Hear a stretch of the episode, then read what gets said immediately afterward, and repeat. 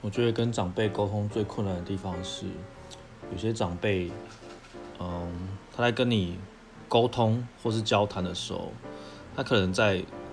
发问之前，他心中已经有自己的答案了。然后他跟你沟通的时候，他只是想要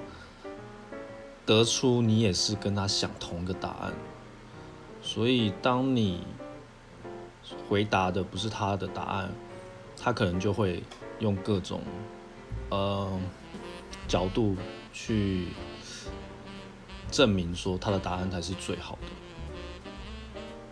然后，嗯，像就是，我觉得不知道是不是年纪的关系，他们可能会有一种呃，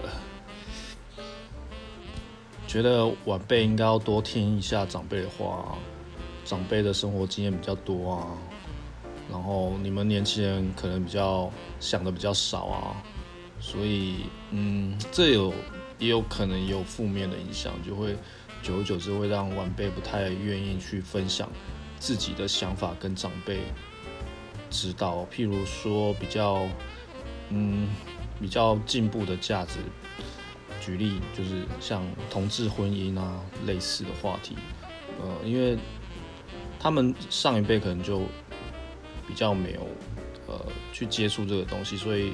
他们在碰到这些问题的时候，他呃